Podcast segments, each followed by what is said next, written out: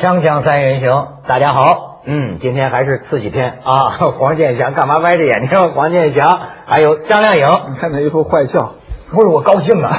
对，你收视率上来了是吧？对对对，我们请我俩吃饭。那天徐老师说，我们都被收视率这条狗追的，连撒尿的空都没有了。你得请我们俩吃饭，呃，最最好是分开请。你要请我们俩在一块儿呢，嗯，又出事儿了。对，又出新的消息了。不，我请你们俩吃饭，然后我通知我的记者朋友们全埋伏好了。不，分开请啊，你单请他，然后再单请我，我俩不一块儿去，那又那我又那又便宜你一次。那那我成双了恋了。这样，咱俩咱俩要是一块儿让他请吃饭，又便宜他一次。嗯，对不对？他又火了。上回我还忘了一事儿，这个专辑还没送过你，一直没机会碰上你。对，从十月十一号他这个新专辑上市那天到现在。签好了名送给我的，到现在才见面。今天呢，我们是见证啊，交接仪式，这个世纪盛典是吧？这个嗯，这个书是凉粉做的，这个对，因为这个书的利润是会捐出来给，就是一一个是那个爱民小学，还有一些慈善事业吧。好呀，这是做善事啊，对对，嗯，呃，那个，先也谈谈感想吧。对对对，嗯，这个你知道什么叫凉粉吗？我当然知道了啊。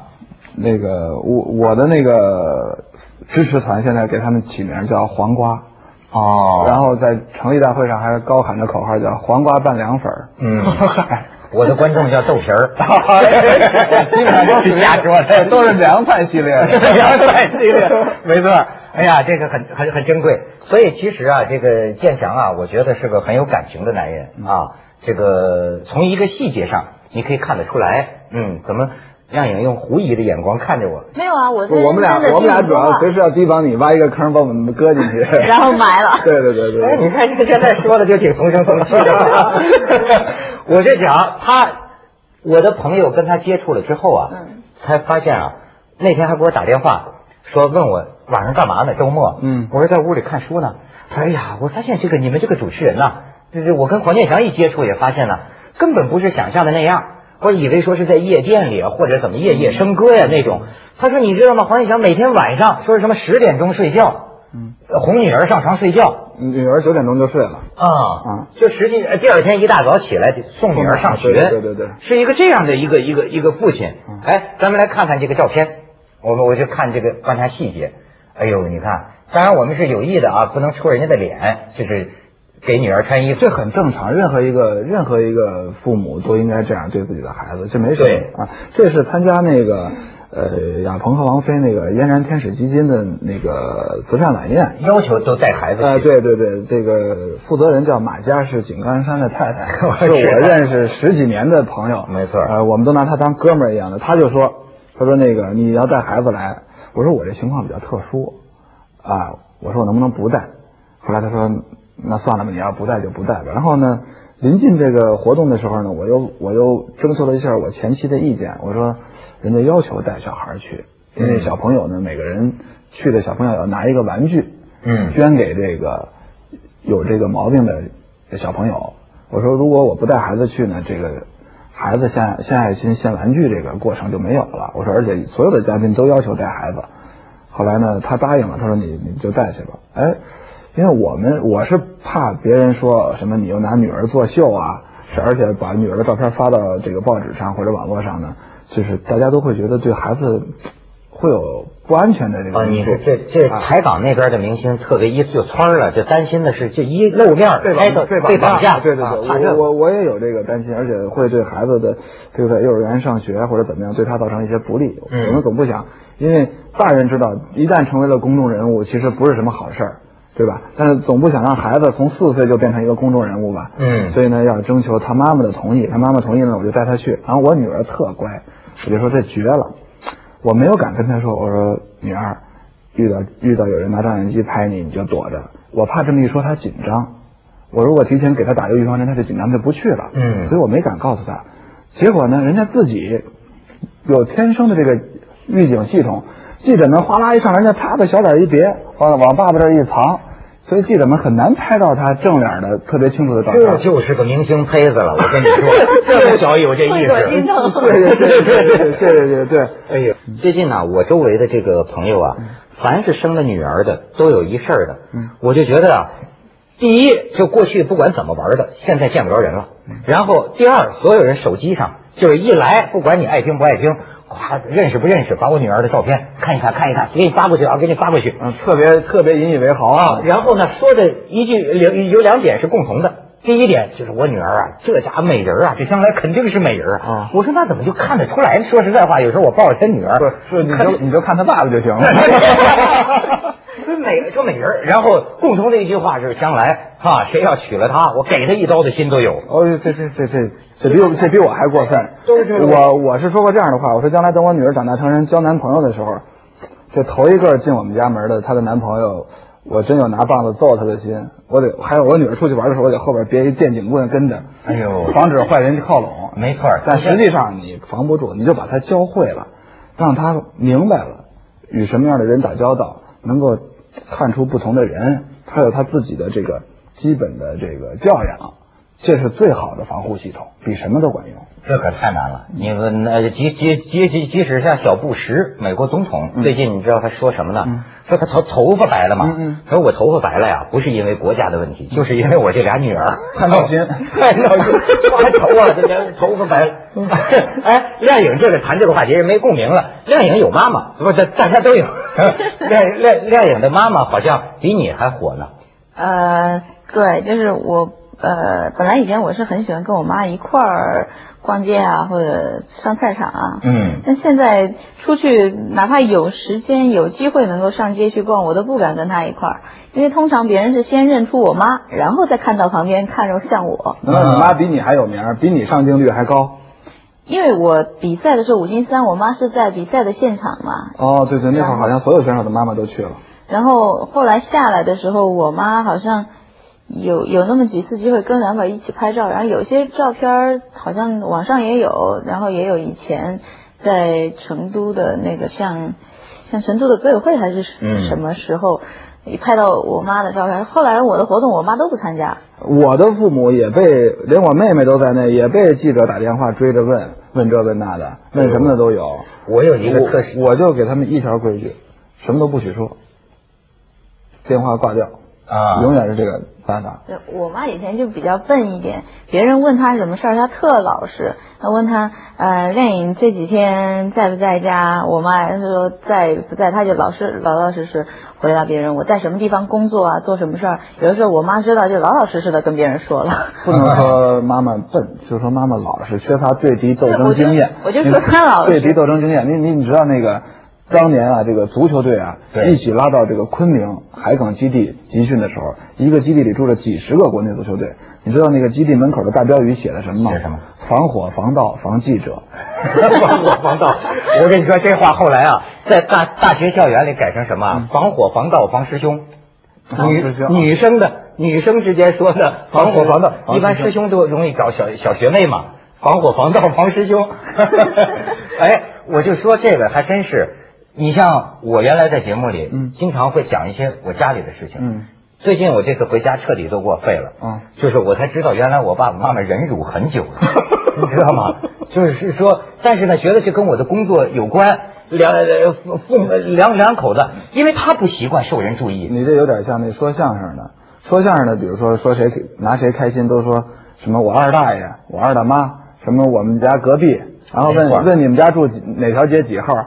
他说一号一查没这号，都是这样。他只能拿自己开心，他不能拿别人开心。对，就包括我说我哥哈，我后来一想起来，我那天后悔死了。对，我那么大庭广众之下，他们也不是这个呃这个行当里的人，他们承受不了，承受不了。而且呢，他们周围的人也理解不了你做节目的时候，其实只是一个没错，一个材是个为节目是个材料。你比如你比如说这这讲爸爸爸可能跟厂里过去有些矛盾了，对对对对，这咱咱就没想到。但是你知道，就父母亲呢，我觉得就是。最后他议论说：“咱这孩子啊，他实在，他跟人说话就交心，拿咱们开涮。他会这么想，他的但是给家人造来造成的麻烦是很大的，因为他们还生活在那样一个现实的世界里，就是这样。所以有时候啊，特别难办。我记得我听这个呃，就是张艺谋有一次活动，他讲，不是好多人骂他吗？嗯，他有一次看见一个细节，我觉得不知道是就是他跟他爸爸的关系啊，反正不是很热络。嗯，但是他有一次回家看见他爸爸。一页一页的把所有报纸上骂他儿子的文章全剪贴了，哎呦，他那一瞬间就崩溃了，肯定觉得心里那一瞬间肯定这不是滋味。咱们去一下广告，锵锵三人行，广告之后见。建祥，你觉得你女儿，当然这都不用说了，呃，给我们讲讲你女儿多可爱。我女儿特别乖，你知道吗？这个孩子她。我经常会有时候觉得他会不会是委屈了自己？为什么呢？因为他不像一般的小朋友，他会有不高兴的时候，嗯，会撒泼打滚。比如说你让他干什么，他就不干；你不让他干什么，他就要干。这个孩子从来没有过，特别乖的一个孩子，就是很讲道理。他甚至会跟我讲道理，你知道吗？他会跟我讲道理，然后呢，我我会有时候跟他承认错误。是这样。他说：“他说我我说你生爸爸的气了。”他说：“我不生你的气，我跟你讲道理。”哦，哎，特别好的一个孩子，就是一个，当然可能每个每个父亲都觉得自己的女儿是天使，嗯，女儿是父亲的情人，啊，对对对，嗯，这个这个是。但是我我曾经问过，我还问过我们老板呢，我们老板一对双胞胎，对对对，这这这个这个都都是女儿啊。我因为这犹豫，我说到底要不要生孩子？嗯，就生个孩子之后啊，会不会就咱自私啊？嗯，就我的生活会被剥夺一大部分。他后来这个跟我说，他说其实。是会的，是的，是的，你总是要拿出一大部分，是有代价的，但是你你是心甘情愿的，你获得的回报，呃，你自己其实你不指望从孩子那儿得到什么，嗯，但是你自己的内心的这种充实，甚至说对心灵是一种陶冶。有的时候你看着孩子的眼睛，你感觉到在受教育，对，你会被震撼。这个是让孩子学习，对对对，是这样的。哎，那比如说像你这么忙，嗯，那你你你你你还带着这个孩子，这这这忙得过来吗？我就是在那个时间允许的情况下，尽量都多陪他，尽量都多陪他。但实在有的时候，像咱们录录节目啊，嗯，这个错过了他的这个放学时间，就只能让阿姨去接他，或者让我父母去接他。然后，呃，在他晚晚，我一般晚饭前后这个时间都留在家里，因为这是能我跟他在一起相聚的最好的时光，最快乐的时光。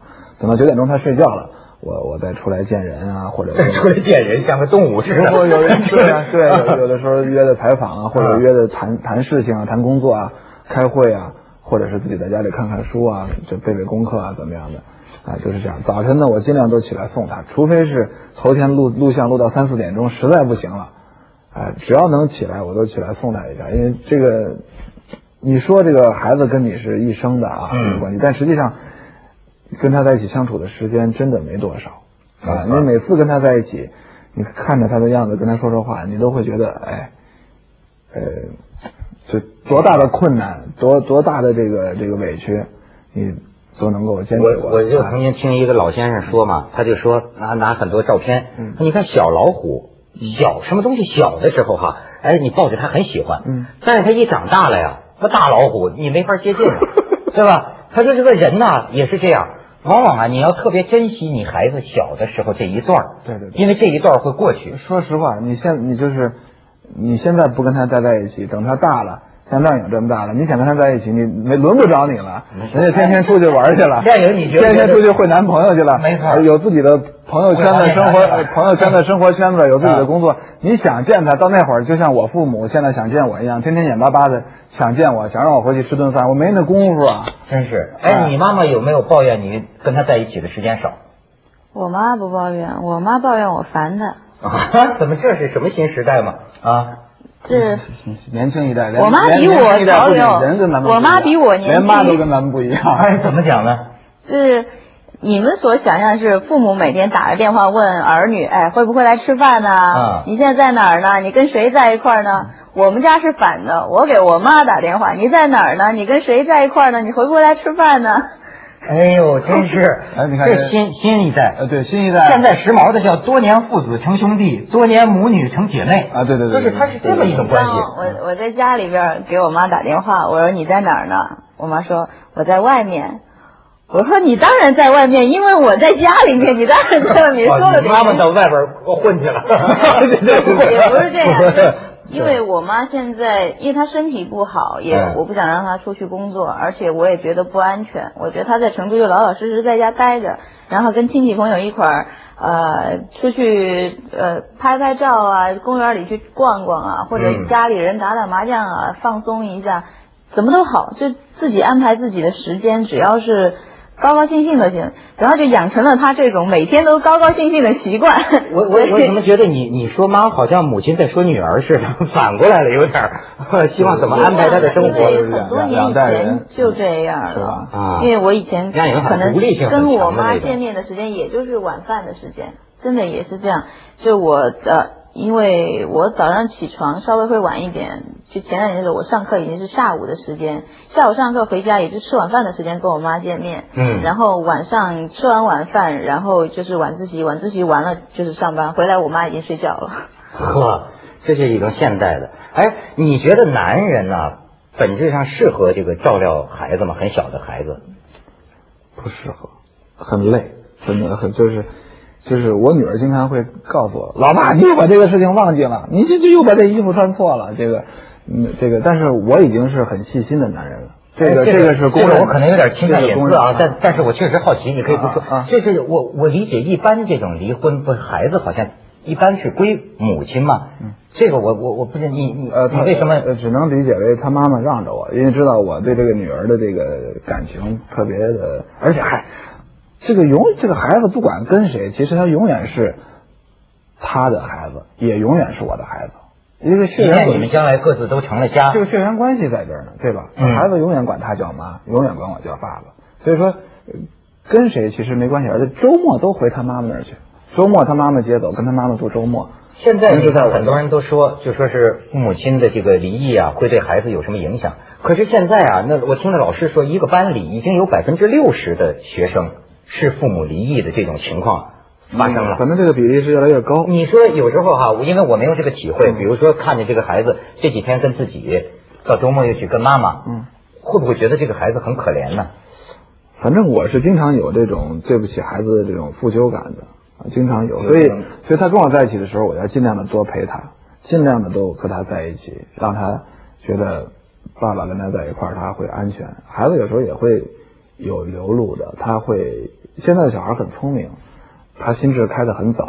你不要以为你能骗得了他，或者说你不要以为他没有大人的这个情感。虽然他还是童心多，他容易容易被哄开心的把事情忘掉，但他也会有一个人忽然想到的时候，他会不开心的。他会啊，你能感觉到这种对他的影响？我女儿经常为为我们俩的事跟我谈心，跟我谈判啊，谈 谈什么呀？对我女儿会老爸别离了，复合吧，是不是 会这么谈吗？呃，不能，那是成人语言，但她用儿童语言表达的是同样的意思啊。对对对，你女儿好像才上幼儿园吧？四岁多嘛啊，这现在这真早熟啊！啊，这是呃，我我总是要要跟他平等的交谈，就是在生活上你是要照顾他，嗯，但是在人格上你是跟他，我跟我女儿是完全平等的交谈。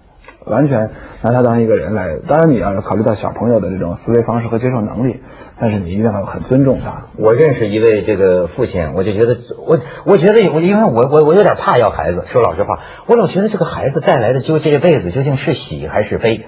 你比如他跟我讲说孩子要上伦敦去留学，这老父这个父亲呢跟着过去，在那儿一起住几个月，跟女儿到处找学校求人。给租房子，甚至是买被窝，把这个牙膏、牙刷都给买齐了。就这样，最后离开，他得回国了嘛。到机场，他就说：“我觉得那父亲的背影啊，他就转过去，跟女儿哈哈哈笑着，一转过去，走向安检口的时候，他这个眼泪哗啦哗啦哗啦就。这是这是可能是这个比较东方或者比较中国式的，就是家长呢都是保姆式的，嗯啊，把就其实孩子应该。有一定的独立的生活能力和独立的人格、独立的思考能力，哎，当然每个家长都愿意把孩子都一切都照顾好。其实我对孩子呢，就是说在思想上、人格上比较尊重他，但是我不是很什么都惯着他。比如说有些事情不能做，或者比如说他想吃糖，不让他随便吃，就你一定有些事情是要跟孩子。逆着来的，但是你要把道理讲给他，他还是能接受的。然后呢，等他大一点以后呢，我觉得在生活上还是还是要让他有独立生活能力，交给他自己做事，比如说自己刷牙、洗脸、自己穿鞋、系鞋带等等，一点点来。呃，不不能说因为爱孩子就把孩子给溺爱了，溺爱了他就生活，他的生活能力，包括这里的能力都下降，其实对孩子没好处。哎呀，建强真是刮目相看。将来我有机会当爹，我得向你取经。但是但是这个当 咱们去一下广告。对对对对。锵锵三人行，广告之后见。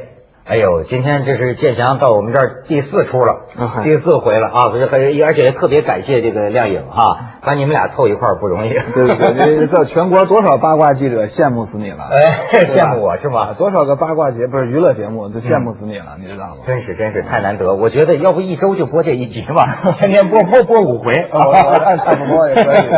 不过今天啊，咱们讲的这种亲情的这个感觉啊。呃，我觉得倒是让我想起啊，我前一阵看的一个片子，嗯，叫《帝企鹅日记》，就你刚才讲的很多东西啊，让我觉得是人的一种，就是动物的这种本能啊。